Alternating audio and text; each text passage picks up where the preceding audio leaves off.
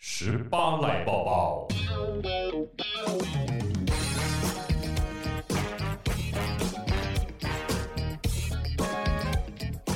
最近、诶其实我最近生活有了大变 化，有大变呃，剧烈的变化，剧烈的变化，对，开始多剧烈！自己的小工作室开始了。为什么做这这个决定？因为觉得人生要有一些改变，我们跨出了舒适圈，有一些更宽广的空间可以做自己想做的事情。哦，想做什么事？没有啦，其实我就是现在以前以前还是算上班族嘛，然后现在就是自己有自己的工作室，然后自己接接活动做啊。那如果有自己的时间的话，就可以写一些文章啊，把主动权还给自己。对以往当然就是跟照着公司的方向，但现在你就是老板我。们现在就是掌握方向的人，收听金光，掌握方向。知好好好，什么生活多美好？哎，你可以听其他台的军狗吗？可以哈。开车的时候啦，如果真的要听路况的，那你可以唱其他台的军狗吗？我也是唱不 出来，我怕我一唱大家就转台了，好啦不要为难 大家。 OK OK，所以那个最近生活有一些变化啦，跟大家稍微一下报告一下。目前还如果习惯吗？目前啊我觉得调试中哎、你这光是早上醒来，你记不记得我们之前跟小蜜姐聊天的时候，嗯她说她要换个衣服，居家仪式感。对仪式感，我觉得我可能在家也要做这件事情。 OK OK，对开始。你前面应该会觉得有点浪漫，就是你不用急着上班，不用急着打卡，不用对赶出门，不用塞车，是你在家里就可以做很多事。对对，可能久了，你就开始会感受到一些恐慌，其实我觉得有一种未知感，嗯因为你不知道接下来发生什么事情。我们期待一所下以。。乘风破浪的戴尔大叔 对对对，所以就大家拭目以待喽。要一代什么？一代一代。你很烦 好了，不过最近呢，也有一些人可能也是蛮一代的。谁阿汉啊呐、他前一阵子不是 啊？哦九天玄女很红嘛？降哎、喽，酱肉红很久，然后那个家乐福就找他拍了一个广告片，嗯然后广告片嘛就是用模仿那个新著名的口音，啊其实他也不是第一次模仿，是，其实，在几年对前他就有模仿过了，当时对也是有发酵一些讯息。对，然后后来呢，这个广告，这个广告，这个广告竟然被下架了。呃，因为就是有我们的新著名朋友，当然觉得说这样子的模仿情节，对于他们很想融入我们的生活上，其实是一个是伤害，因为对于对口音是没有办法被改变的，因此也衍生出来是不是有所谓的歧视，还有人称为歧视，对，围棋是这个是下围棋的人吧？我想，哦、其实这个发言的是陈黄凤老师，嗯然后他是台湾新著名协会之类的，还是什么乐商总会之类的会长，反正是里面的算是这个新著名的 KOL 吧，哦，他们的这个意见领袖。嗯那他就有来发了一篇文章，写说他觉得阿汉这样的广告、这样的模仿，其实是有在歧视新住民的，也就是说我们。平常讲的越南新娘啦，嗯嗯、我觉得这件事情我们可以先聊两个层次。第一个，模仿是一种歧视或丑化吗？我觉得要看社会的观感，还有大家是怎么样去引导那个风向。是，那特别是，其实我觉得点开这样的新闻，你往下面的留言去看，你就会知道，歧视是无所不在，真的。不单单只是口音这件事情，其实对啊嗯它会无限的放大。比如说，我在看相关的新闻里面就提到说，他们只是觉得你讲话就这样啊，所以我模仿，这哪叫歧视？对，那真的要歧视，我才想问问你们，你们来台湾抢我们的工作，你就会发现很多这种无为不为的留言，滑坡，其实你就会发现说，哎，歧视是无所不在的、哦。你对嘴巴讲我没有歧视，可是你已经把这些呃国外级别的新住民，觉得他们都是来到台湾怎么样怎么样怎么样。嗯，老实讲哦，我觉得阿汉当初在一开始，比如说他模仿新著名，他甚至是模仿这个廖丽芳那个九天玄女这个角色的时候，我其实我反过来我思考到的是很久很久以前。大家记不记得董志成曾经董月模花仿对模仿过董月花？那个时候其实就有很多客家族群跳出来，觉得嗯董志成在丑化客家族群。嗯，所以其实我有连接到这个事情，我说我就想说，为什么大家都不会觉得阿汉是在丑化新住民呢？我先讲董月花那时候的状况，嗯董志成自己是客家人，他不用去怕这个骂名嘛，因为那是个他逻的族辑群。就像是原住民，我们自己有时候故意用所谓的原的住民啦，没有，哎、我跟你讲，原住民真的不会的啦。 对我的但意思是是说，原住民如果自己讲的话，那就是自嘲。是，对就是你是看你是谁，你用什么角度，然后这个角度要再回切给大家说，或许你的本意其实没有想要歧视，也没有想要丑化，对，可是当一旦有人觉得他是当事者，他觉得被你歧视、被你丑化的时候，你的回应是什么？他绝对不可能说一句说我没有歧视，我没有丑化就带过了。那再来是在台湾这片土地上，其实不可讳言，我们对于某些国家，我们看的位置不一样，我们会觉得新住民可能都是什么，那或者觉得日本、美国。又是什么？所以自动在你的内心当中就有一些阶级之分。嗯，当然这不是对的哦，可是你硬要说，那为什么模仿日本人的时候，你们不觉得是丑化怎么样？我觉得他只是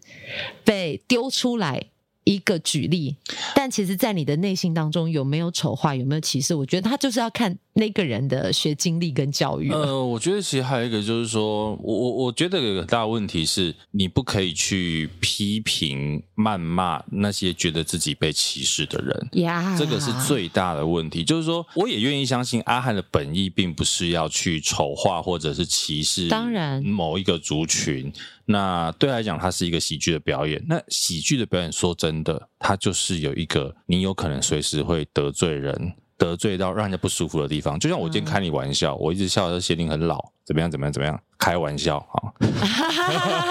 那如果他今天心里不舒服，嗯，我不能只是讲说没有啊，我开玩笑的啊，我只是我只是开玩笑说你老，只干嘛要那让么人在不意？舒服，你就必须对要先 say sorry，对，道所以歉既然你已经有一个族群跳出来说，其实我们觉得不舒服的时候，嗯那大家就不应该是说，哎呦没什么，你干嘛这样？嗯，霸凌不就是这样开始的吗？是，而对且不对族群平等这个议题跟这一次所谓的模仿或者是歧视，它都是有相关的。对，我们都以为我们都很平等，但其嗯实没有，在你的内心当中，往往都有一些已经设好的刻板的印象。对啊，因为其实我觉得在这个刻板印象当中，所有人都觉得说我们真的没有要歧视你啊。可是就像贤玲刚刚讲的，举了很多例子，你的留言都在歧视人家、哎，那留言真的，我我自己看了是觉得有一点难过。嗯，呃，再来是，其实我们去回想一下，当你听到有人在模仿的时候，如果他不有趣，你会想要模仿他吗？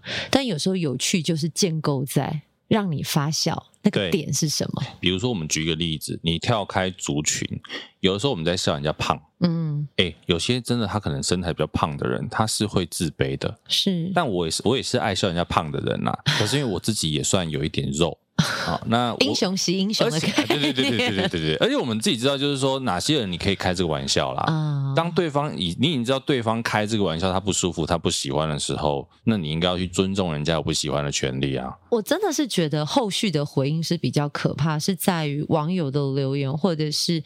呃民众朋友的反应，因为对很多的确就是说啊，我们又没有歧视啊，你反应干嘛这么大？是你歧视你自己吧？其实还是理回到理解这件事情上，嗯，同对理，对，你怎么去同理对方说哦，原来这样你们会不舒服？其实阿汉后来有发一篇文章，嗯而我觉得他可以再写的更同理一点。嗯，我会觉得他的文章不够同理这些觉得人人家觉得不舒服的地方。啊，这个可能就会真的会一直被无限的可能放大，因为也有人说，那为什么九天玄女你不会觉得是歧视？其实我不知道这样子的长辈他们会不会觉得有被歧视，对比其如说实你说台湾国语降肉降肉，对，呃，其实我觉得去模仿一个人，然后他的特质，你可以说你是把他特质发扬光大，对，但真正呼应回应的是看的人的感受。如果我们当都把它当做一个笑话，很开心娱乐的事情，你有没有想过你的娱乐其实建筑在别人可能长久以来想改变但无法改变的状态？嗯，比如说口音这件事，我就没有办法改啊。对，因为我觉得你说口音的模仿，但因为像我我说为什么我觉得阿汉写的不够好，是因为今天真的在某些人眼里，你就是得罪人了。那他的写法是说，其实我没有恶意，我只是因为哦，我吃河粉的时候，那个阿姨她讲话就是这样，所以我觉得这样是一种搞笑。我是喜剧演员，我觉得如果你有加一句说，如果让这一些新住民有觉得不开心的地方，我也愿意跟你们道歉。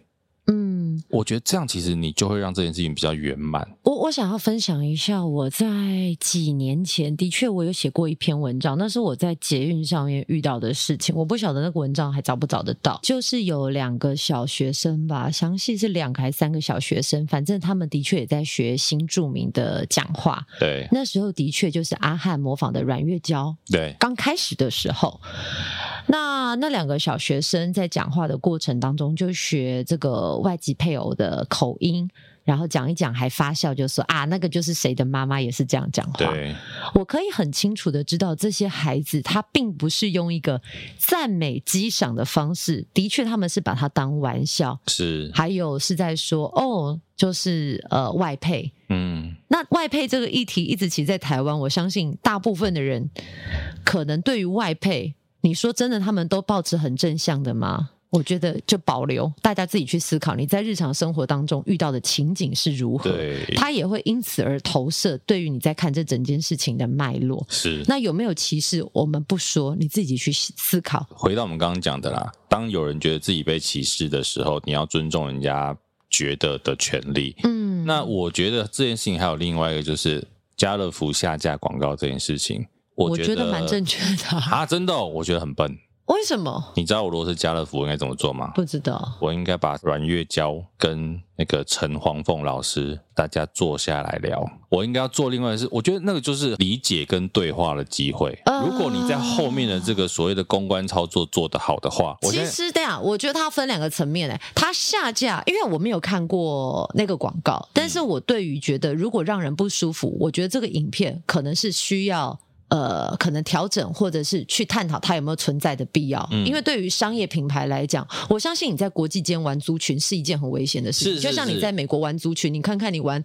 种族歧视或者是类种族，不管你是围歧视还是耐米歧视，好，假设啊，我有一个场合，我在播这支影片，嗯，但是我把阿汉跟陈黄凤老师都坐下来，我们一段一段来看这些影片，你有哪些觉得不适合的地方？我觉得那个是一个族群沟通的机会。但是呢，同时之间，你如果在这个过程当中你操作得好的话，台湾的新住民，你说有多少是负责买菜的？呃，但对我来讲，我觉得那是商业价值的操作。可是我觉得真正的族群对话不是这样。对我现在讲的是商业价值的操对，作，所以所以我，我觉得，如果是以我，我站在族群对话，我不认为它需要这样被放大来对啊，对可是照，然后变成某种流量，这个是我觉得族群真的要平等，这是不乐见。但其实我觉得从头到尾啊，到现在阿汉这个只是一个影子，刚好这件事情爆发出来。其实，在台湾很长我们会遇见的就是像你说原住民，很多人不知道为什么遇到原住民都要加的啦，但是原住民根本不会说的啦哎，，你不知道为什么吗？就是那个吃笑容、军啊、照片，对，但是这个东西就会变成是一个原住民。其实真的会蛮火大的一个刻板印象，因为我们真的没有这样讲哎、话。你有真的有人在你面前讲话这样吗？我觉得这个很尴尬，是因为我讲话很标准，啊大家也不认为直接投射到我是原住民，所以我应该是要说有大怎家么样听到你是原住民，可能说哈你是原住民， 对，所以这个也是一个刻板啊。为什么我讲话这样，我不能是原住民？所以当你人有这样子的概念的时候，你要想想，是不是你对于某种呃族群的认识，它就是有一些刻板。哎、那我举手问一个啊、问你题，举手问什么？就是原住民如果讲话比较有腔调，是因为他是在比如说部落里面长大嘛， 那个就跟你可能台北人、台对中嘛，人、所以是也是因为生长的环境高雄人的关系嘛。但像我们自己有时候难免也会开自己的玩笑，比如说品东来的啊什么的对。但是你知道，当你不是这个族群的朋友，你刻意而为，有时候就会变成是刻板的形塑。那当然你会说，哦，为什么你们可以，我们不行？我觉得这个是自嘲哦，这个真的会争论不完。对啊那像呃那个原住民族基金会，他们前阵子其实也有在做他们脸书啊，也有发文探讨一些这个议题，也包括把他们做成节目。嗯我觉得这个是可以从多元的族群的方面来看，因为在台湾。其实光讲一个标准的国语跟台湾国语，其实就可以吵不完了。其实也没有不一定有标准的国语啊。其实台湾台北、台中、台南的所以国语讲起来都不一样哎、你有没有发现？台语也不一样啊光。光是不是？其实我跟你讲，这个这个可以放到多大？像他们这个模仿是从口音而来。对，那讲中文呢、华文北京话儿卷舌，对，到底你要怎么样讲？那曾经其实常常有人在讲，你有没有发现，在看呃影片的时候，讲闽南语的都会刻意做一些，比如说他的角色设定是比较传统的，或者或者是是比比较较中下街边阶的层。是对不对为什么？那为什么好像讲一副标准的所谓的你习惯的标准的华语，就一定是白领啊，穿着西装笔挺？你这样讲，我想到一件事、欸，好好像下面去年还前年有一次新北市的演习，你记不记得那个新闻？我就是他们做了一个演习是，好像是类似像是公车遇到歹徒劫车的时候怎么办？不知道，然后结果呢，他们在演习的时候，那个歹徒就是操着台语口音。我不知道、欸。对，有人就说为什么 他是歹徒，你就要叫他讲台语呢？你知道这个真的会有一些，就是呃，我觉得要破除所谓的歧视之前，我们要先来破除一些所谓的刻板印象，对因为往往会有歧视，就是刻板印象来造成。嗯那现在社会的确像你说的，要族群对话。但是我觉得族群对话其实它要回归到教育开始。像我那时候就跟你说，我刚刚在捷运上遇之前在捷运上遇到那件事情，其实当那个两个小朋友讲完之后，他们是用很善笑的方式，你就知道这就是已他经是一是个歧歧视视，了。没错啊，没错啊。所以要看到你回应的方式。那像我们平常彼此好朋友之间在聊天，学学谁的腔调，你说这是歧视吗？没有，那是因为我们够熟悉，可以这样子互动彼此知道彼此的界限啊呐、呀。对不对？我觉得问题会是出现在这里，但你说，呃，到底要怎么从教育来改变？我我自己啦，我觉得这个回归就是源头，就是我们多了解一点，然后我不认为要用包容这个词，嗯是因为每一个族群在这个片土地，其实它都是平等的，没有谁是大多数跟少数就一定要怎么样，沟通、百花齐放。我觉得这个这个沟通是百花齐尊放，重、尊重。尊重、多同理元沟通，对，不多是元包容，没有真的包容跟融合。我觉得对就是对包容跟融合是上一个时代的事了，呃那个有一个霸权的感觉，就是包容跟融合，就是啊大要并我把小。你包进来，对对，我是大，你是小，所以对我接受你。我接受你，但其实像现在族群的多元，就是每一个人都可以在这片土地找到他的位置。对，那虽然或许你讲的话我不懂，但我愿意学习来理解你说的讯息，对而不是我听不懂，我不管你，你来听我的，因为我人数比较多。那我直接问你一个问题，哈哈哈你觉得阿汉应该拍阮月娇的影片吗？啊！拍软月就好了，各位，我们先进一个广告，等一下再回来。哎、其实我我自己啦，觉得像你看阿汉之前拍原住民的那个影片，对，其实也很可爱，你也不觉得说自己被歧视，嗯，但是某种程度上，我觉得这片土地的人已经很习惯这样的文化。嗯，那外来者、新住民，虽然他已经成为台湾人，但他们可能对于台湾人这样的娱乐习惯对，要不要适应，或者是要不要学习，这个这个真的要交回给当事人。但是自己的玩笑可以自己开，但如果要拍到别的族群的话，我自己会尽量避免。 OK，我觉得可以拍，但是呃，先讲以这个单一个 case 来讲是，我觉得这个影片可以拍，但是你要尊重别人的不舒服。可是说真的啊，我自己这个很有点逆风啊。我自己在看到九天玄女那时候出来的时候，哦，我说真的，我没有觉得阿汉好像是一个横空出世的喜剧演员，就是这一支影片好像被膨胀的太大了一点，他还是靠着网络的炒作。我要先说，他是一个好的喜剧，没有错，这件事情我不我没有否定他。可是说真的，这件事情是台湾的综艺几十年来一直都在做的，台湾的反串角色从来没有少过。我们刚刚讲嗯董月花、杨婆婆，甚至到比较近期的吴尊，可能没有红的那个模仿丑的那个吴尊，啊，他 不是啊，真真、真真真真，对，我刚刚的意思就是，你知道飞飞轮轮海海的的吴吴尊尊，没有然后我没有想没有说，吴尊，吴尊做了什么啊？对对啊，对，你看我们连他名字都想不起来，你就知道说其实没有那么红，可是其实哎，没有，都真真很红哎，呃，就是对了哈，真的很红，好收回，真的很 红。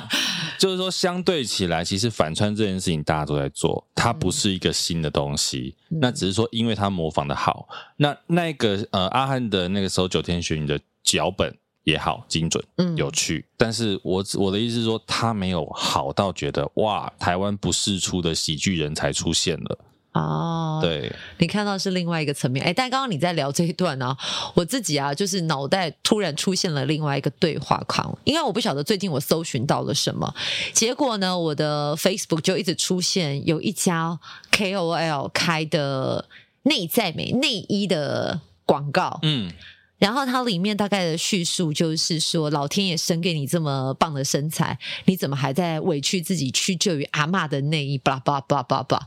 我想说，阿嬷的内衣是得罪你了，是不是？哎、阿妈那也很性感呐、不是，对，所以你懂了吗？其实歧视无所不在，真的你没有看过阿嬷穿蕾丝内衣吗？谁规定阿嬷一定是要穿什么样子的内衣？对你如果是阿嬷，你又穿蕾丝内衣的，欢迎传讯息给我们。你要穿看阿妈穿， 没有，因为你有没有看到国外有一些可能呃 model 六七十岁，但他们身材保持曼曼妙，是一样是在海滩上面穿比基尼，对啊他们穿的也是同等于一般女性的款式。是，可是你看，在台湾，我活生生看到的一个广告，呃，他很强调展现女性的美，可是他却用贬义资先深贬低阿妈，资深年长的女性的对选择来告诉你说，你是年轻女生，你不用屈就于阿嬷的选择。对，可是说实在的，阿嬷的选择到底哪里不好？你知道吗？有时候穿阿嬷，你所谓的阿嬷的内衣，就是那一种可能呃素色内衣，或者是一些比较不花俏的内衣，嗯其实是蛮舒服的啊、但你看到那个广哦，告，啊对耶，其实女生穿那种内衣你是舒穿服过的不是啊、我是听人家讲，我没有穿过啦。 对，所以我我其实很，今天你刚刚跟我说你想要聊这个的时候，我刚刚其实也是有倒抽一口气，因为我想说，天哪，这个要聊很容易就被人家觉得说你们这两个人怎么那么不懂现在人在开的玩笑，为什么要把这么小的事情严重化，或者是不会怎么样？啊？我觉得没有酸民一回事，我们要找的就是中间选 民，我们的 target 是中间啊的理投我们性，一票。对，我们是中间选民那一派的，就是在日常生活当中，我们怎么样可以破除对你以为不是歧视的歧视？你破除那个其实是刻板印象，对啊，但你其实以为不是，其实老实说，我相信我们有的时候在录音的过程跟来宾开玩笑，可能都有一点歧视的言语字眼在里面。对，对我现在那我现在都会很提醒自己要小心。那当然，有时候我也会知道有一些呃很擦边的言语是大家最容易激起笑点，所以使用的时候特别小心。我应该有没有跟你讲过这件事情？像我以前呃做很多校园，那那时候有些时候我们点呃同学举手，那可能会问同学你是大几的同学，他可能是大一，但其实他长得非常的成熟，看起来像要毕业就的。笑人。家，哦，基本上我我不是那种善笑，我就说哦，那你长得比较着急。他就在一个很微妙，可是我跟我跟大家讲哦，我通常演唱会结束，我都会跟那个人挥挥手，然后请他过来，我跟他说不好意思，刚刚是在效果，希望你不要介意。是啦是啦，我可以理解。我我跟大家讲，就是我主持演唱会，如果当我知道我自己有开了那种所谓的擦边的玩笑，其实我最后都会跟这个人道歉或者打个招呼。他接不接受我不知道，但是我我想要表达的是，就是当我自己呃到某一种程度之后，我不认为别人一定要接受我这样的玩笑，因为不是每个人都开得起这样的玩笑其。实你把他讲的，你把它套用到阿安这个事情上，你在开人家玩笑之后，你有在做一个沟通的动作，其实他就会相对的好很多啊。嗯其实就像我们常跟来宾开玩笑，大家其实知道我们给来宾的脚本后面 有后面有一段叫做给来宾的小提醒。对，第一我条们就很是常乱开玩笑或歪楼，请见谅。点对点点，第二，真的有什么不适合播的，事后提出都可以剪接。对不对？所以其实这一些条款，我们就是事前也是在跟来宾沟通说，我们真的会很歪，我们有时候可能会开你玩笑，啊但是如果你觉得不舒服，你要告诉我们，对我们后面都会剪掉。嗯就是其实我们会，我们虽然会乱开玩笑，但是我们会先沟通，或者是事后问说：“哎、我们刚刚在节目里面讲这个，这样可以吗哎、那我突然好奇，？”嗯，因为我真的没有看过那个完整的广告片。如果他在广告片的最后打“以上纯属搞笑，若有冒犯，请见谅嗯，我可觉以得吗不适合。那个应该说，以广告片本身来讲，很解嗨。”哦，OK。对，但是我觉得你有在其他的社群上或其他的方式去做调整，那个就 OK。懂。对，完好吧了，年纪越长， 哎，越长，院 年纪越 长，就被我思传染考的了面向会越多、哎，很正常啦，完了，我烦恼已经 这老么，狼搞超完 啊。我烦恼已经这么多 了，然后哎，现在真的很容易因为这些事情，然后又想更多，不会啦，我觉得这是好事，对表示我们有脑袋，脑袋就是用来思考的，不是用来吃很的。棒。用来我不是吃的呃个不枉费，我是个青花瓷，对对对，脑袋如果是用来吃的，那个就叫做猪脑袋， 好吃吗？还 OK，没人软软的，像豆腐那样啊。我不敢吃。对啊，你可以试试看。好了哦我不啊爱这不明明在聊新著 名，因为最后变猪脑袋。好了，也欢迎大家跟我们分享你的想法。对呀、可以来跟我们说说喽。那这一集就先到这边，我们来听听看今天访谈的来宾是谁呢？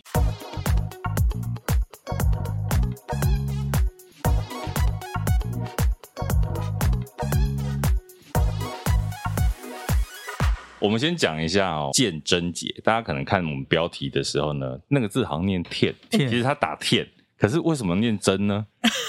这个这个感觉小时候跟爸妈就有一些故事，对不对？诶有吧？其实没有很很深的故 事、欸，真的吗？啊，只是单纯没有就算命的 不算命的，算出来的。哦但是算命的不知道那个字怎么念。对，但是因为那个，哎、我们是已经开始聊了，对是不是对对，哎可以讲 开始啊随便聊真的是了。很你知道自，然我们都是从一个很自然的路线走 进来。 OK，因为那个那个字，其实后来我发现它的读音还真的蛮多，啊，真的吗？嗯所以因为“真”也是一个可以的也是读音，就是我我觉得可能是老人家，也许以前的人就有有编就读编嘛。啊对哦那我我以前也有没有同事念王呢见 郑，嗯王， 哎、对， 有念郑啊，有念琛啊，都有。啊，对，所以后来才发现哦，它其实读音多，但是你要打注音的话，是只有天可以打出来，没错。对 OK，、，哦因为我们今天一直想说，哎、万一我们一直叫你那个鉴真姐，会不会别人就说这两个主持人认不认识字啊？那个字名就念天，叫错人家来宾名字多丢脸。而且你知道贤玲很在乎这种事 情，也不是，因为有时候在 主持，我觉得用字遣词是真的蛮被要求的，因为很容易就被放大，因为你我们不想被炮哦因为轰你。很怕被骂，很不喜欢就是不该被骂的被骂，对，对不对我？不喜欢错不在我，但 我扛。所以我们一开始要先帮贤玲解释这一段，是不 是？所以让我们来欢迎今天的来宾。啊，其实今天的来宾呢，他们是来自公视的“换个爸妈过几天”的两位资深的公视人，让我们欢迎傅伟志、伟志哥，还有吴建真、建真姐。哎，你们好，哎，大家好，好了，其实这个节目很有趣哦，节换个目爸妈名称就对。很直白，换个爸妈过几天。贤玲，你愿意把你的小孩丢去别人家住八天吗？我跟你说，把我的小孩丢去别人家住八天，我 OK，但不见得想要接收别人小 孩八天。哦 对，你今天如果有一个别人小孩丢到你家八天，你要吗？我我觉得我就是目前可能会比较难以招架，因为我小孩现在才三岁，所以对孩子啊，我觉得一个我就已经差不多晕头转向。那自己的孩子都快搞不定了，还要搞定别人的孩子，觉得有点可怕。对，这个节目很特别，是它是一个易子而教的节嗯目，不是易子而食哦，哈、没有没有要吃东 西。我们要不要先请那个伟志哥先介绍一下《换个爸妈过几天》这个节目，他在干嘛？社会实验呢、换个爸妈过几天，嗯，它是一个亲子的实境节目，算是一个社会实验了。你家里有亲子冲突或是一些紧张关系，亲子都觉得哎是要做一点改变，嗯，那就暂时的脱离一下现有的环境，然后去住个七八天这样子，那看看回来是不是可以有点改变。 OK。 OK。其实刚刚在听伟之哥在分享这一段话的时候，就让我联想起小时候，以前呢、还在叛逆时期，都会觉得别人的家庭过得比较好，对，那可能长辈也都会说：“你看看谁家的小孩多乖，你看看你这样叛逆，啊你不要当我们家小孩了。”对亲子彼此都对彼此有怨怼，所以呢，就大洗牌，大风吹一下，这跟交换伴侣也是一种 这个就会歪楼喽。哦然后大家很想要第二季是做换换个太太伴侣过几天，认真。哇，当然这不可这不。能是儿少节目吗？ 哎、很多人敲碗说要换个伴侣啊，换个伴侣过几天，哎，听起来好开心哦。哎好，这一集不要聊爸妈，就聊伴 侣。没有，来认真一下。实境秀其实最难的就是它很真实的呈现，没有脚本。那对特别是对象，我们之前看到的实境秀可能都是艺人的演出。他们说演出是因为艺人对镜头其实是很习惯的，可是如果今天的对象变成素人的时 候，就非常的困难，困难尤在其是小孩子，人家说小孩子跟宠物最难啊对。宠物跟小孩最难拍野，对，因为我先讲说为什么艺人的好拍，因为艺人基本上大家都知道，我们给他一个架构之后，只是给他一个情境，艺人知道里面如何去表演，然后需要做哪些的反应。可是我想小朋友也不知道这些事情吧？其实我一本来一直以为小朋友很难拍，嗯，可是这一次难的是在在找那个家庭的部分，啊找找小朋友个案的部分。可是实际进入拍摄的话，好像没有那么难。我应该真的讲说，越小的越好拍，越小的越好他拍。越越能够真实呈现他自己。啊越小的可能越不知哦他道没有摄影包机在袱，干嘛他。他觉得那个就是不知道在干嘛，叔叔。对他们对哦，好像一起来玩，对所以还会很真实的呈现。但是年纪越大，越有越包羞袱耻心，嗯做自己那个偶包越重偶包 越重。哎、但对于像你们当时找家庭花了多少时间去沟通？因为其实，在前面的沟通啊，就是我们会先开放甄选，让大家来报名。那其实，在报名的时候，我们就已经就是在伟志这边就已经要可能要筛选筛删过一轮删掉嗯一些，也许就是他的呃问题，或者跟我们想不符合，没有那么符合我们想要的。嗯，然后后来到了我这边的时候，我就是用电话去确定他到底，因为你你要真的聊过嘛，文字上有时候跟他们真的故事会有落差。对，我可以问一下有多少组来报名吗？那时候大概当大初概真的大概有七八十、七七八十个，组，后来实际挑了几组，哎，真的不到真的十不到十，不 到十组，哇万中选一，没有啦百中选一，百中选一，对。然后再打电话，经过大概手边就大概至少会有三四组，都是已经都聊到后面了，嗯，但是会有一些原因就放弃的。打退堂鼓的原因是什么其实有一个是有有一有一些是因为那时候疫情的关系，啊哦，那时间上他们会觉得，哎，这个时候好像还是有点哦，这样紧对，那因我张为们还拍是要摄那么大进去团队来，对不对？对，还要进去到他们家里啊，对然，后就会觉得很恐怖。那另外一个就是，也是因为要进去家里，就是很多原生家庭，他们也他们以为小孩是来丢出去参加夏令营的， 你看，是不是像我说的？大部分的爸妈想说，哎、如果那个孩子啊，换个爸妈过几天好不好？好啊，把孩子 送出去。天哪，好，但是呢，哎、没有哦，你搞错了，是也会有别人 进来你们家。先会去拍他们家的一一到两天的家庭故事。啊， OK 他们本来以为只是小孩子丢出真实的去，生活他们也不用来家里拍啊，这就一个丢包的概念就对了。那个在那个拍那个真实的生活过程当中，最难的部分是什么？还有你们进入到一个家庭，必须要 setting，比如说多少组机器啊，几台摄影机才可以捕捉最真实的画面？我们当初就是设定两机拍摄，嗯双机拍摄，然后在我们不在的时候装 GoPro。这一次非常的特别，是他们在镜头前反而呈现真实的自己。我们当初在拍摄，我们希望捕捉到亲子争吵的画面，啊，嗯，可是发现装 GoPro 的那一天都没有发生任何事情，哎嗯反而是我们到了现场，也许那个自然而然就冒出来了。还是 隐性就出他们也知现道有了。摄影机在拍的时候才要吵。哎但应我该不是，好了，开玩笑，应该是说那个争吵是平常的日常。嗯对如果那个日常如果成为是一个习惯的话，你一旦燃点起来，它就是很自然的点不起来散对发。懂懂懂。你们这次设定的呃家庭年龄，比如说小孩是几岁，然后成员有没有一个大框架？哦，因为我当初是在在七万案设定，我就希望三个系列，嗯，就是国小、国中、高中，哦哇，然后国各小自有国中各自不高同的中议题讨论。是那分别呢？分别国小、国小中讨论、高就中又是什么？喜欢的宠物问题，国小宠物喜欢的宠物问题，哦，就想 OK 养宠物，爸妈不准，因为你没办法照顾你自 己。所以你换爸妈的时候还把宠物带去别人家吗不？是不是，是体验有宠物哦，体验有宠物的因家为就是庭，啊原生懂家庭懂懂不让你也所以你去别人家试试看。啊我觉得是蛮棒的，对因为我记得我自己小时候也有想要养宠物，当时我阿公阿妈就跟我讲说，叫你打扫你自己的房间，你都没有办法天天做到了。那你养一个宠物，你要带它固定时间去上厕所，要清它的狗笼或者是兔笼，你有办法做到吗？我必须要承认，当时的我也是发下豪语说可以，我可以。后来我阿嬷的确也是，某力气跨麦啊。那你饲养了什么？就是我跟我亲戚家借了一只狗狗 啊到我们家待，好像两天吧。不瞒大家说，我一天我就 你就不行了。因为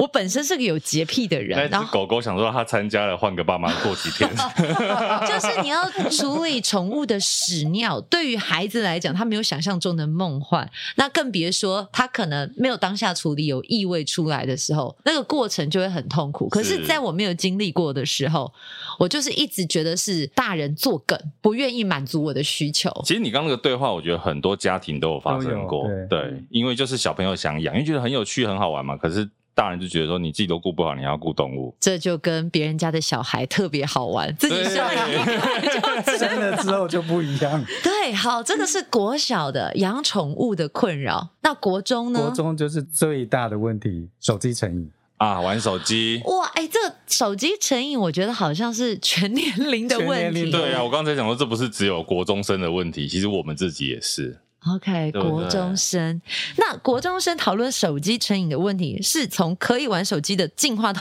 不玩手机的家庭吗没有，因为我们的设定就是他想要去的家庭，他就是不要被管， ？OK，不要管他玩手不机，要管管他玩手机，啊他。是他的完美的状况。我们哦是开放式的家庭。对，圆了他们的梦，哦就是你们想要去换什么样的爸妈，我们是完成你想要对去的那个家庭，有几而个不条是件，对不。是而不是去限制你，不是去哎，哦，不会有小朋友说对，我因为想如果要去他有钱开人家开了吗一些条，有有还是有人，有可对不是对我们不会不鼓吹不不要鼓励那鼓吹那个种贫富的问题对啊。这个题材，其实你们开了一个很大的门呢、对就是说，当呃从有限制到了无限制的时候，生活在其中的孩子或者是爸妈，他们自己有什么样的转变？那或许我们以为转变的是孩子，搞不好爸妈也转变了，因为有时候爸妈自己以为的坚持是为孩子好，但真的是吗？这个就是一个很大的问号。对对，可是其实像呃，我们有看第一集，就是刚讲手机成瘾那一嗯个，其实送去之后，反而那个家长也不是说我放任你，而是我去包括里面很多同辈的年龄的哥哥姐姐们，带你去一起做其他的事情。可是你就发现那个小朋友啊，他还是很想要玩他的手机，他想要有个人的空间，他想要窝在这里，你们不要来吵我。那这种东西是很真实发生的吗是？你们真实在过的程当中怎么去捕捉这一些小朋友真实的反应啊？呃，我们有两个小孩子嘛，一对嗯个是男孩子红礼，就是他到了一个拔蜡之家，就是一个重农农麻辣户的麻辣之家，拔蜡之家， 啊，卖卖拔辣的哦。刚刚伟志种哥，拔蜡的，对对伟志哥没有在骂人没有，没有他是真的种拔辣 的。然后有四个小 孩子，嗯 OK，嗯在彰化，在彰化对西周有四个小孩子，因为他前面说他想要当哥哥，因为他他有一个姐姐跟哥哥都比他大了十几岁，所以嗯常常被管，嗯所以他现在要想要他开的哇条件就是本来只有爸爸妈妈，妈管，结果哥哥姐姐又大他这么多，他等于是有四个大人同时在对管他，他想要管别他人，想要管别人，所以他想要当大哥大哥哥，哥，可是结果去他发现 四个， 更多本来被 四个人管，现在他要管四个人哦四。啊更妙的是这四个他们期待的是有个哥哥来陪我玩，呀。所以他都会叫关机，我们也不知道他为什么会做这件事说情。弟弟们叫他弟弟就关叫机，关机，哦因为他想要他陪他玩啊。对他，反而被管了，所以他就会，我明明要不被管的，大人不管他，反而是小孩子管 他。其实有趣的是说，反而到那边他要管四个人，然后体验一下，对 换位思考。换位思考，对啊，我觉得这个是一个后蛮来发有趣现我的。不想当哥哥了。那他有说出这样子的话，对，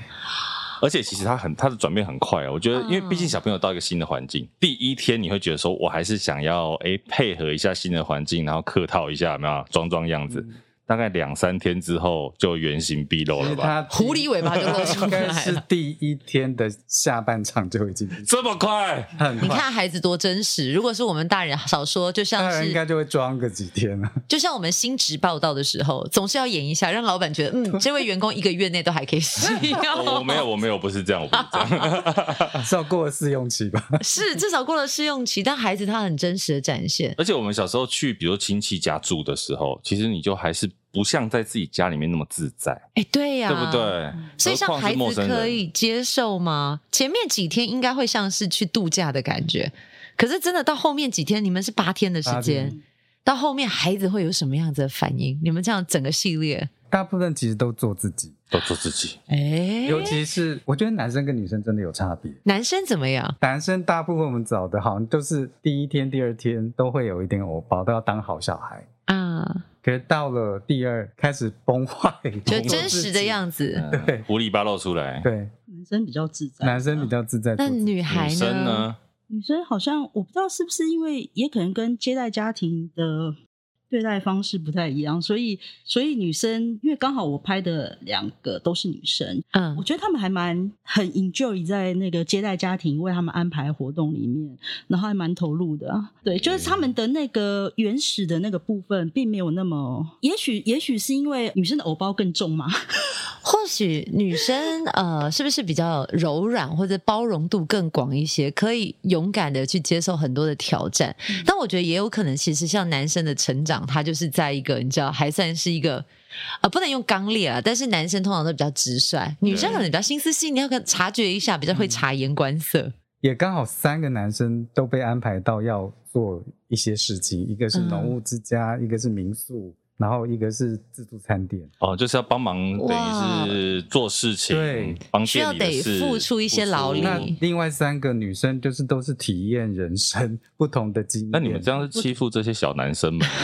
其实我们后来才仔细发现，我们竟然是这样、欸潜意识的这样分因为配。在媒合的时候，都是以他的条件想要的满足他的条件为主，嗯，哦也没有想到说怎么这么刚好。诶，但是我比较好奇，耶，像您刚刚有说，呃，体验农忙嘛，还有民宿，嗯，像这样子的孩子，他是城市的孩子去没合到，刚好是可能体验民宿跟农忙的环境吗？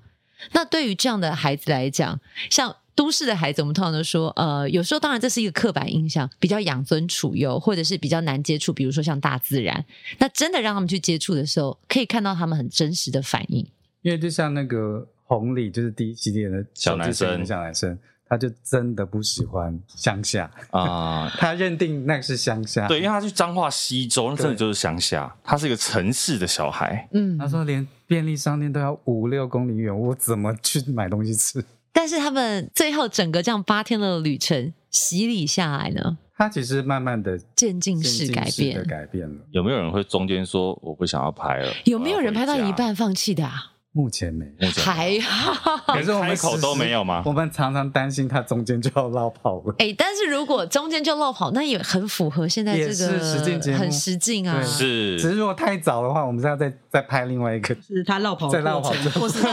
再找另外一个去补立刻实境急转弯，跑路的过程落跑。落跑人生。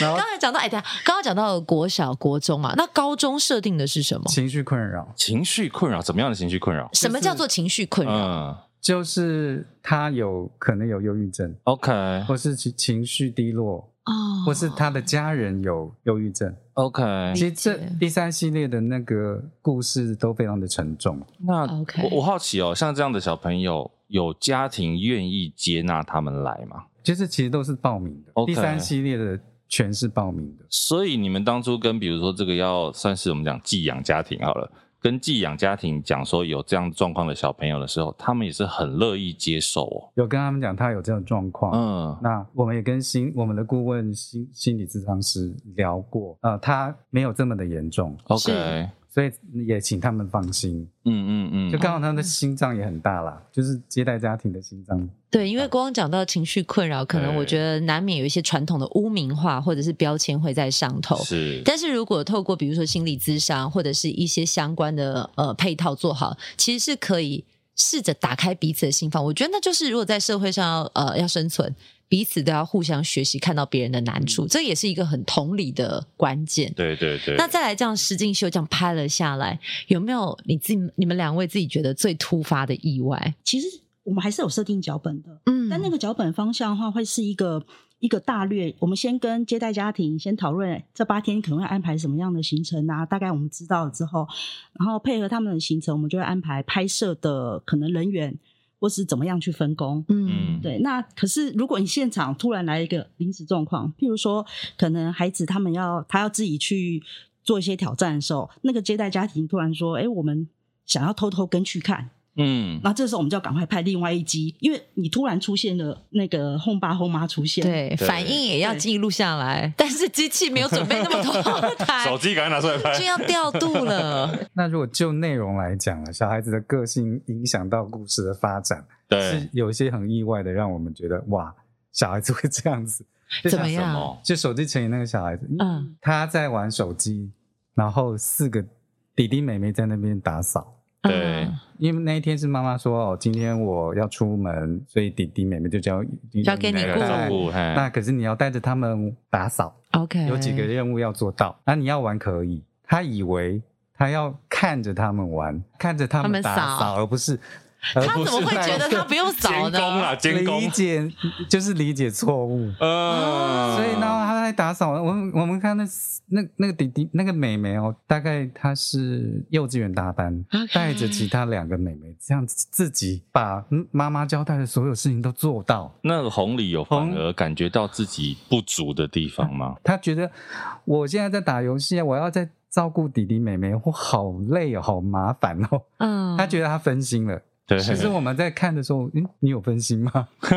你好像没有想要当哥哥吗？嗯哇，然后这一段内容，因为我们所有内容到棚内都会大家一起看做了一个访，然后谈，对做然后他自己当下看了，他觉得他难过，他觉得他自己不该做这件嗯自事。哦，加上因为后来妹妹哭了，嗯，妹妹想妈妈，哦，因为才短短的时间，她想妈妈，他无法应 对。她根本也没管，手啊机不错，他在还在玩手机，她还在玩手机。所以然后我们觉得你怎么会这么的无感？对这件事让我们很惊讶。那那这个东西，比如说，呃，因为其实节目里面有一些亲子专家或者是心理智商，嗯他们有提出怎么样的看法吗？其实就是手机影响到了人，可是因为我们当下觉得这不大可能，就我们还是我基本上我认为人性还是本善，不管小孩子是，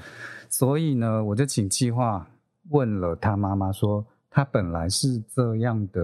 无感的人吗？是那问到的其实不是，他很体贴，他五年级的时候老师心里好难过的时候，他还会写纸条安慰。嗯嗯，，那蛮贴心的啊。那是一个贴心善良的小孩嘛。那我们知道这个讯息，那我们在后设访的时候，我就说，我觉得你本来应该是一个很善良的人。嗯他当下马上戳到他的点，马上哭了。那啊，他有说他为什么当下没有去，比如他说处理妹妹的情绪这些？当下他他并没有解释太多那个情绪，可是他回推他为什么会有这样的行为，他也冒出另外一个金句，他说我就是双面人，哇，一个国小的小朋友说他是我在家双是面一人个样子，我在外面的是一个样子，所以我们再往回再继续追下去，发现他那个原因是因为他他从小他的爸爸在他在外面的表现都希望你是代表张家，所以他他这一刻总算可以做自己了，对而且我在他手做自机里面，我就是单纯的我，我不用对背负着大人给我的期待，因为我在玩游戏，我就是里面的那个是角色。享受自己的时间啊呐、其实刚刚听到呃伟志哥在讲这一段的时候，因为我现在也是一个妈妈，所以我我脑中会出现了很多的画面，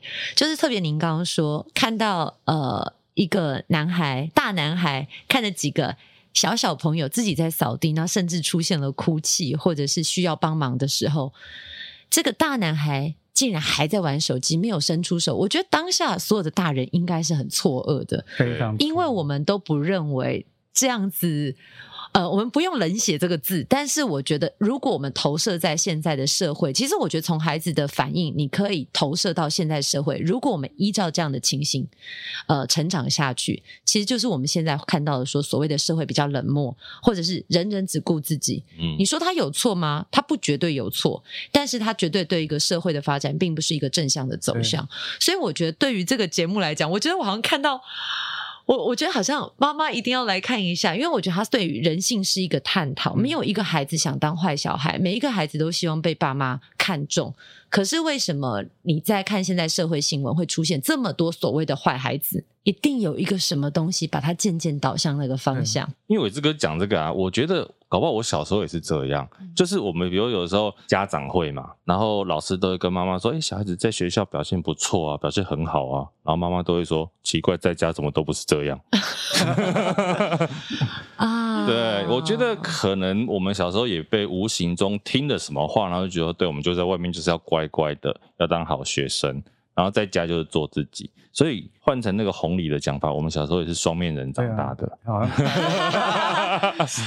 其实我觉得，因为在呃社会上生活嘛，难免会因为社会规范，大家会形塑成某一个大家共同的方向。对啊但是你说玩手机这件事情绝对是错吗？不尽然，因为在手机上面，它其实可以学到很多的东西。可是是你必须要说，很多时候我们可能会把一些社会案件跟结合太常玩手机，或者是手机里面有什么样子不好的讯息，做出一个连结，导致很多的父母可能也会觉得说，你拿手机就不对。可是对于孩子来讲，你越不让我玩，我越想玩。对，那就像如果说他去体验农忙啊，或者是从其他的生活，只要他可以找到重心，他自然其实不会一直把时间眼睛定睛在手机上面，因为他发现有更多可以探索的。这个节目的主持人是大佩。对嗯，李佩瑜为什么会想找他？因为通常我这样讲哦，好感觉想找一个应该是有小孩的主持人啊。为什么会想找大佩呢？还是其实他有小孩，我们不 知道。对还是直接要去水下三十大贝其实本来就是我的第一人选， OK，、哦为什么？因为我本来就设定有一个心理亲子专家， OK 就是是那个马大元医师。嗯，那我觉得，如果在一个大人的角色进来，我觉得好像就是变成我们这偏爸妈啊，那一很边像只有所在以我希教望有育一小朋友个呃很亲近的姐姐的角色。啊哦。然后懂懂搭配给我们的感觉就是非常的爽朗，爽朗，嗯，然后也巨蟹座，然后很敏感，巨蟹座好洞悉星座人心。你自己、啊不能讲是不 是巨蟹 座我巨蟹座，我巨蟹座对啊，他自己对号入座。我也巨我蟹对座不，对？哇塞巨蟹座好星座啊，水瓶座，我先走 了，啊天蝎座天蝎天什么 座？天蝎啊，天蝎也都是小小啊。所以我还，所以你们现在巨蟹座的对你谈，这个水瓶座太理性了，没有，我其实是很感性，我我呈现在一个看是什么情况下，嗯我可以很理性的抽丝剥茧，但某种程度，其实有时候在探讨事情的时候，我会看向感性的那一面。嗯就双面人啊。就 因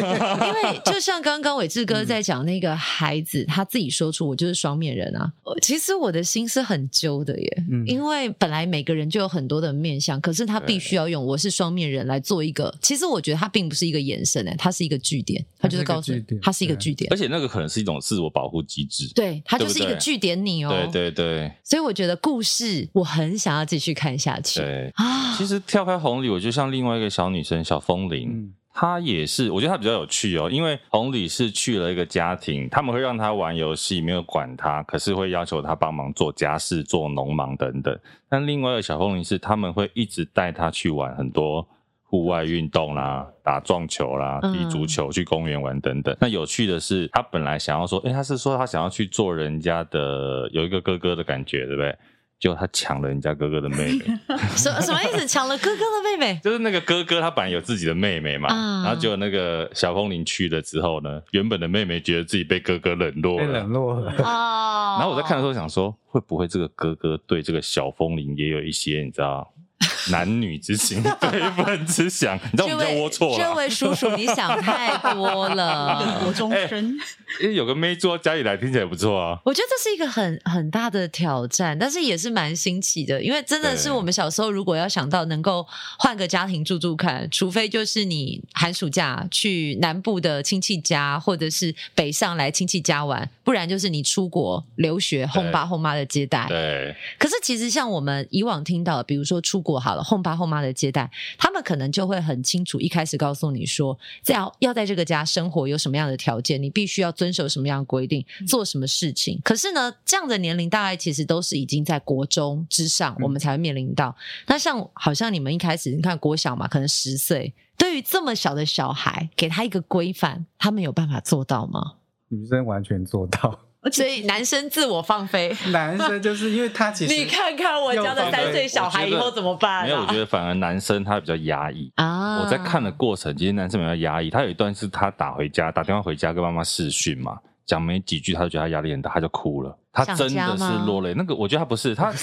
看的他本来过想程说，我本来来这边就是要不被管的，为什么来一个弟弟管我？然后我想做什么就要东躲西躲，对对对对对，他就想要找一个自己的空他间说了，不要再对对啊。可是相对的，反而小女生小风铃那边，她比较有融入这个家庭的感觉。至少我看嗯第一集感觉这样，我不知道后面发展如何。他是跟接待家庭，因为接待家庭有活动活动多嘛，然后又有两个帅气的大哥哥，你看，哇你看然后陪伴着他做呃打桌球啊，玩撞球啊，嗯又是浮潜啊，反正各种各种生活的户外活动体验对，所以他他其实还蛮享受。可是我觉得他比较有趣的是，他所有在接待家庭里面，他还是会玩手机，他可能利用半夜玩，可能利用闲暇的时候，他还是会拿起手机。嗯，可是他的态度都是非常配合的哦。但是他常常崩溃的点是在他妈妈打来的时候，哈，也就原生家庭家这边，庭因为好像可能那个那个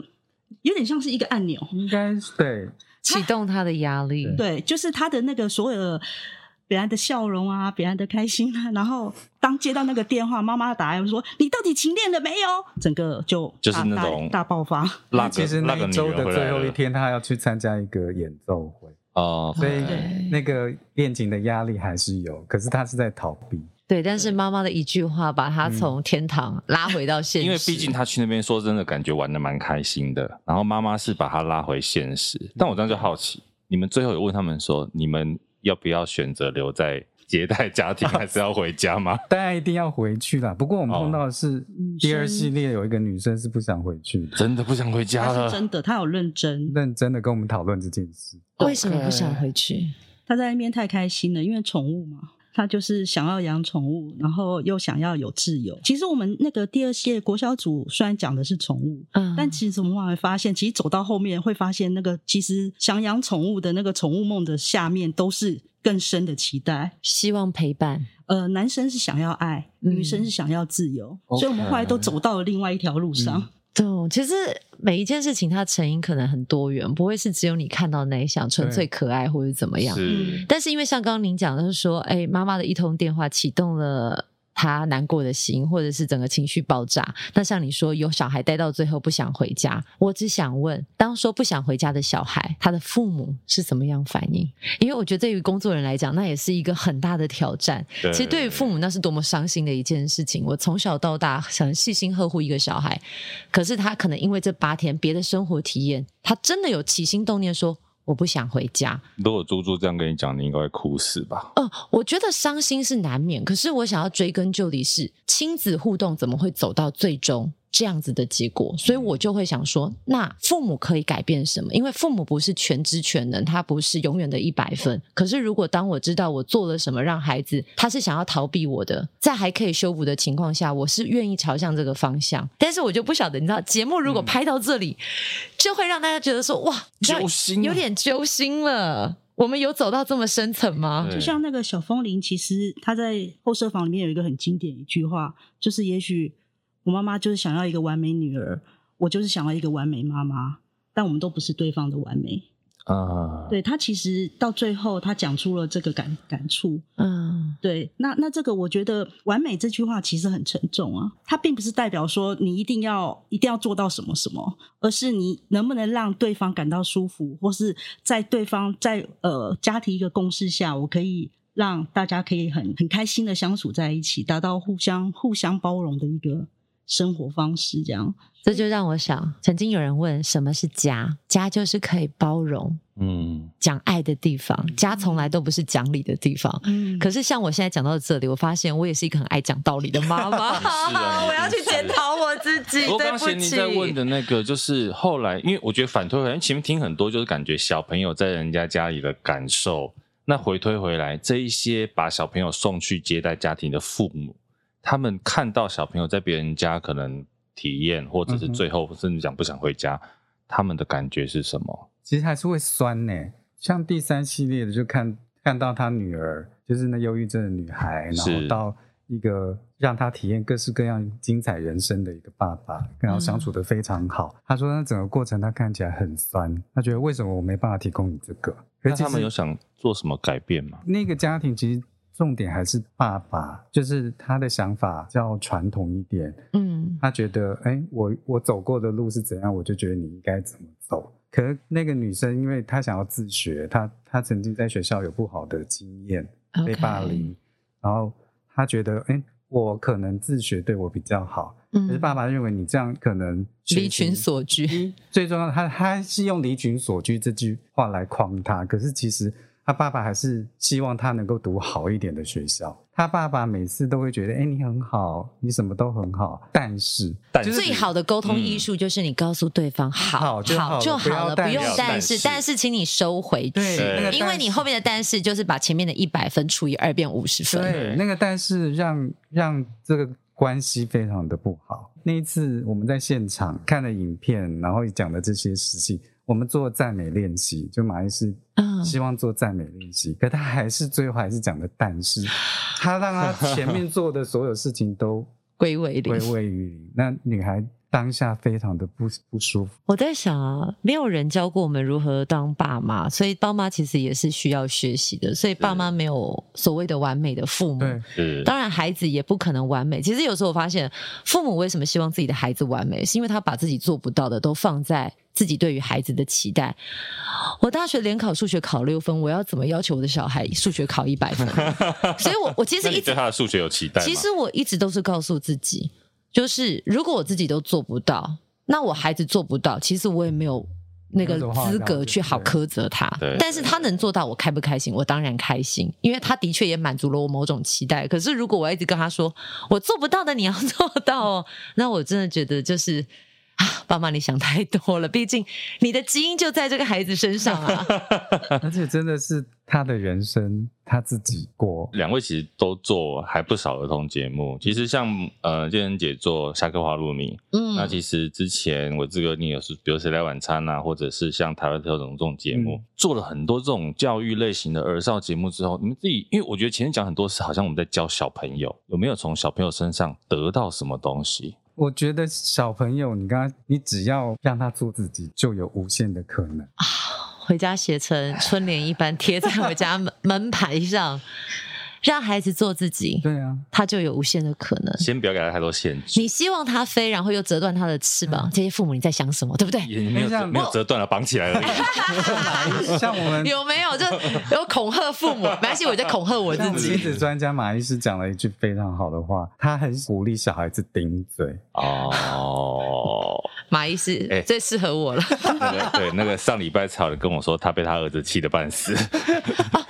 刚刚伟志哥讲说，哎，那一位心理医师嘛，心理医师有说，对对对对就是鼓励孩子顶嘴。我从小就是个很爱顶嘴的小孩，可是呢，嗯我从小大人都会跟我说，你以后长大就会知道我你就们现在知道的哦感受。对，后来，现在我的小孩才三岁，我三岁的小孩也会跟我顶嘴。可是当下，我只是觉得说啊，不是不报，时候未 哎到，现在已经降临了。可是你你是不是觉得顶嘴是好的？我跟大家说对，我我不是在帮自己说话哦，但是是我要说的是，顶嘴的小孩他肯定要有足够的聪明跟他的灵敏度，才可以跟你应对。对，嗯他的想确象力、是啊创。造力也会更好。是你不要急着否定他，因为可能他说的是你从来没想过的。而且你照你刚刚那个数学的逻辑，其实是一样的，因为你看猪猪的爸妈都这么会讲 话，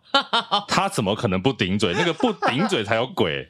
诶基因啊，对不基基因因对？基对，因基因这就是你的基因啊。那我想问两位，如果真的遇上很爱顶嘴的孩子，在这几集的洗礼下来，或者是我们心理师有没有分享要怎么跟孩子沟通？把他有声音拉掉， 有没有跟孩子沟通的？呃，我觉得可能，比如说有一个什么准则，或者是说先听，不啊要急着回，嗯，聆听， 聆听，回过头还是回头还是聆爸妈不要顶 嘴。